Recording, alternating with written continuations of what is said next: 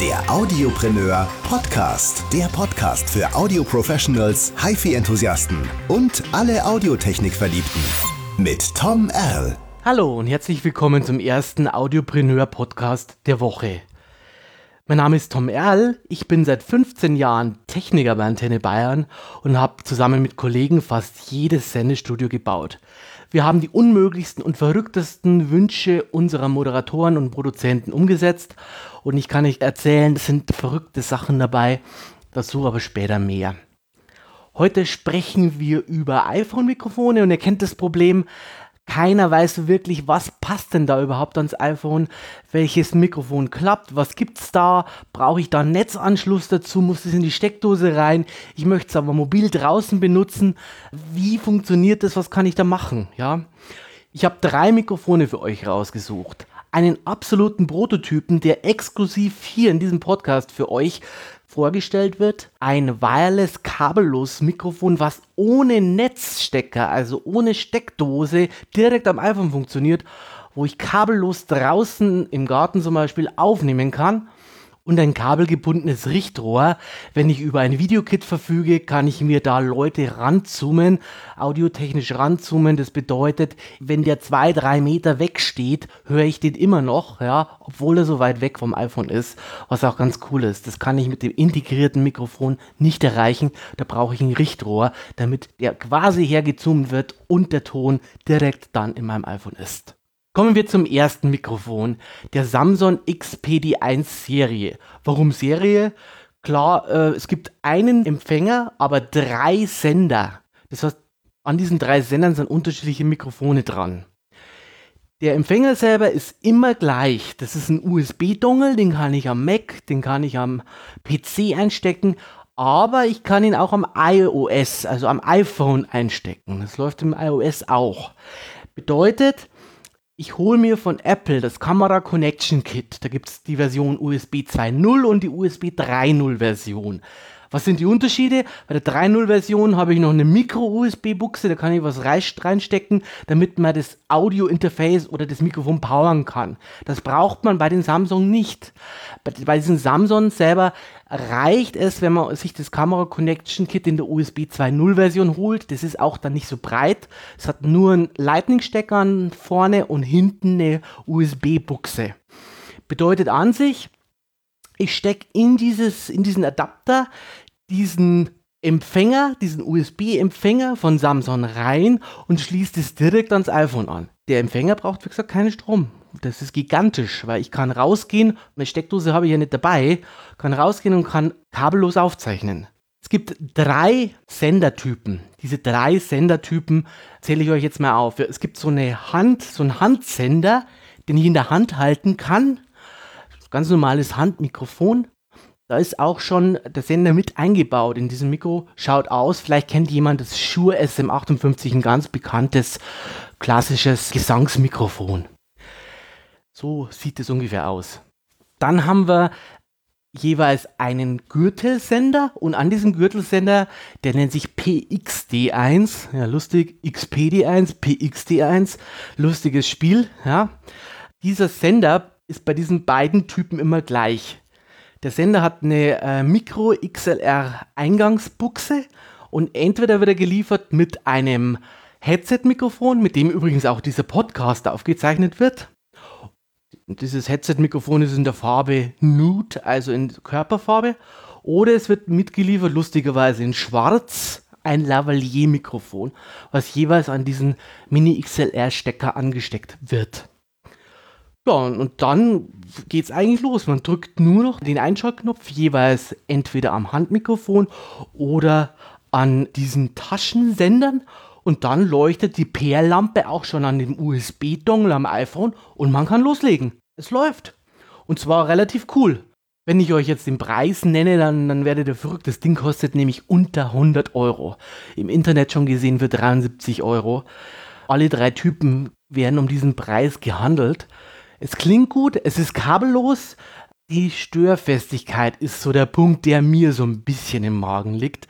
Störfestigkeit, wenn ich draußen bin, am Fußballplatz und es sind 10.000 Leute da oder 100.000 Leute da, dann funktioniert das Ding nicht, weil das sind so viele Sender von Kameras, von WLAN und sowas unterwegs, dann ist das Ding gestört und es kommt zu Dropouts. Ich kann also bei solchen Situationen nicht aufzeichnen. Ansonsten ist es relativ stabil. Selbst ein WLAN in der Nähe macht nicht so viel aus. Ich kann um bis zu 30 Meter mich vom iPhone entfernen. Wenn ich draußen bin, in Gebäuden mit Wänden, geht das natürlich nicht so gut. Ja, da muss ich ein bisschen aufpassen. Für mich eine absolute Kaufempfehlung. Wenn ihr wireless, kabellos draußen was aufzeichnen wollt, holt euch dieses Ding. Manche haben das Ding aus dem Programm genommen, warum auch immer. Ich bin sehr zufrieden damit. Holt es euch von mir eine klare Kaufempfehlung. Für 73 Euro habt ihr nichts verschissen, sage ich immer.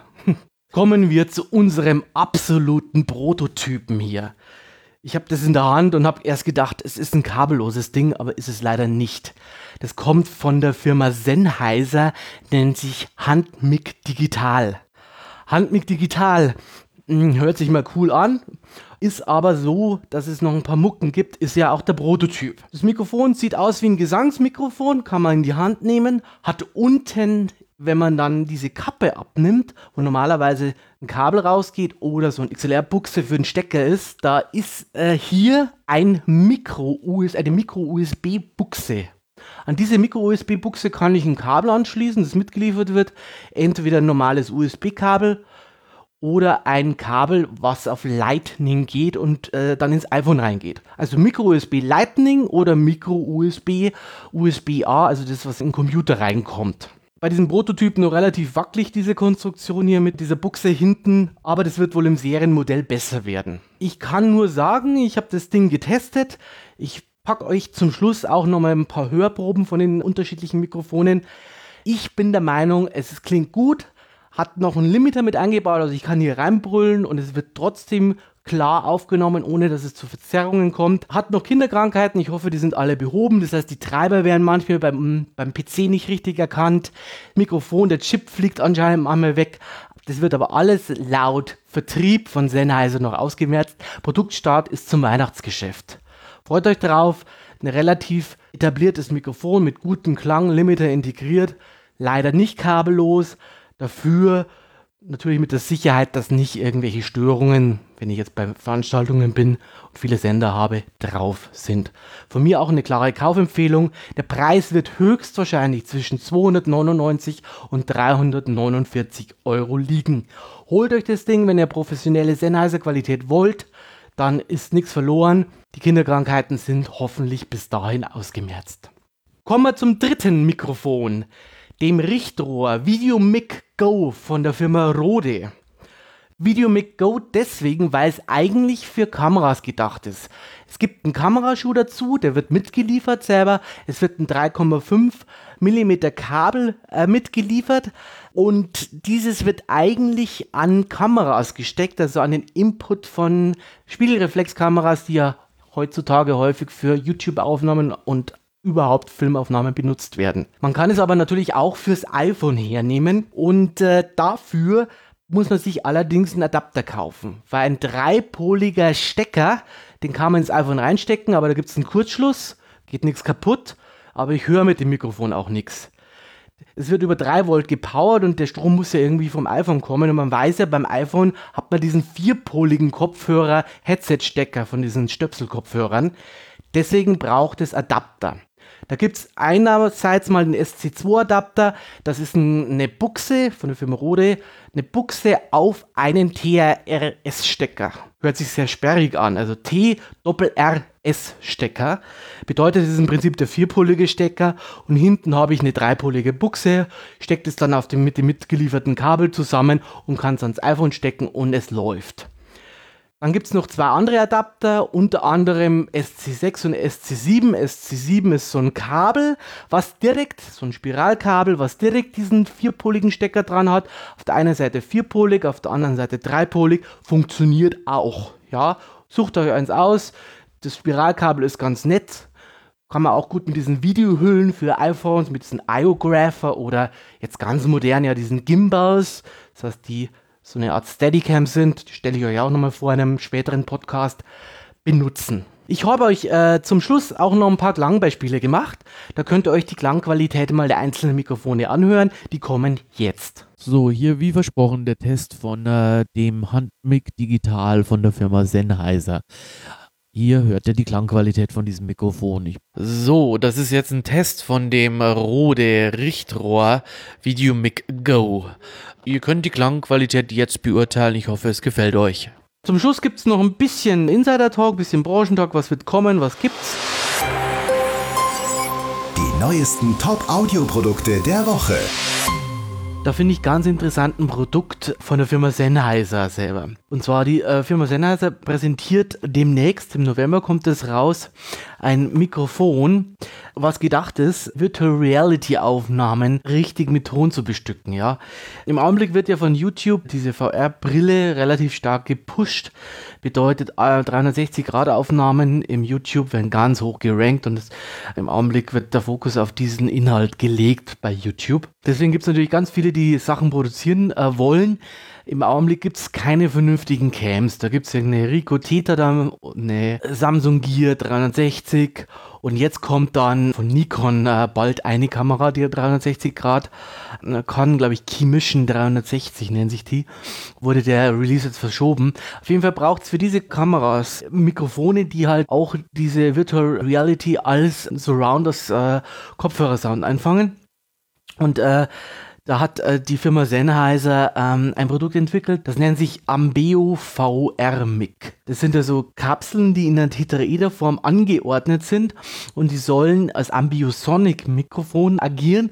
Das heißt, ich kriege für meine VR-Brille gleich den passenden Ton und muss nur ein Mikro mitschleppen.